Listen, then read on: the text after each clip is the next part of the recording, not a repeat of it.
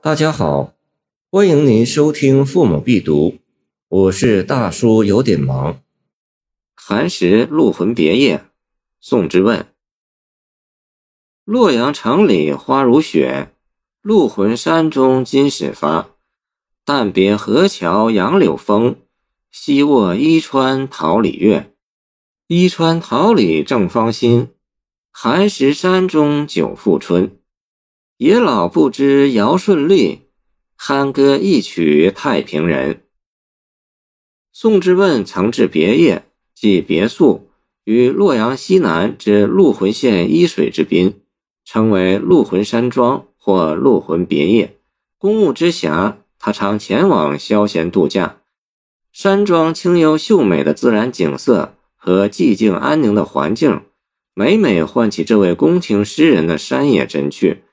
故其诗集中有不少以鹿魂山庄为题的篇诗，大多写得清新秀丽，显示出一种远隔尘世的淳朴优雅气息，也表现了诗人隐藏在置身轩冕背后的对大自然热爱向往的泛涌高壤之情。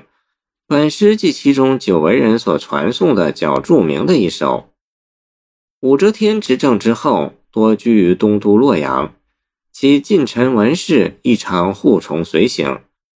诗由洛阳起笔，表明这是宋之问官居洛阳，偶回山庄时所作。洛阳城里花如雪，鹿魂山中金始发。先以洛阳的春光之盛与山中的春意来迟对比，花如雪，以雪喻花。极力渲染市井繁荣的洛阳，满城飞花，如雪似锦的昂然气息。金始发三字则与之相对，道出山野与闹市之别。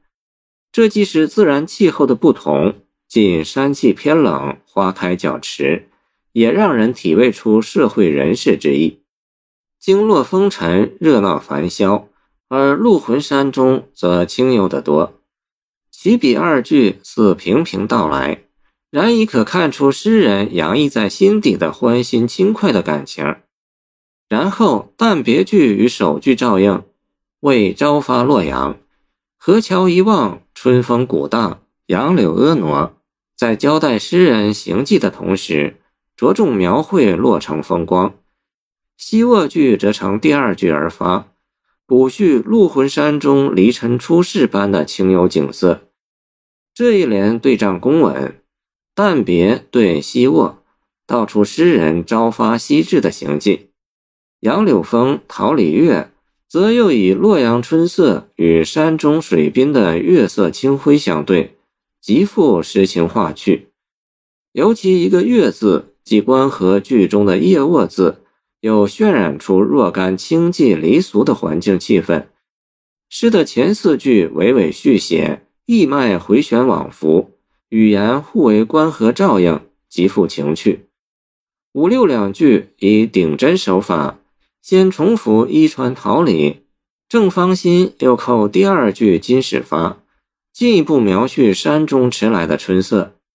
然后寒食句回应诗题：清明寒食节，能够远离经络尘世的喧嚣，在自家别墅中度过春夜。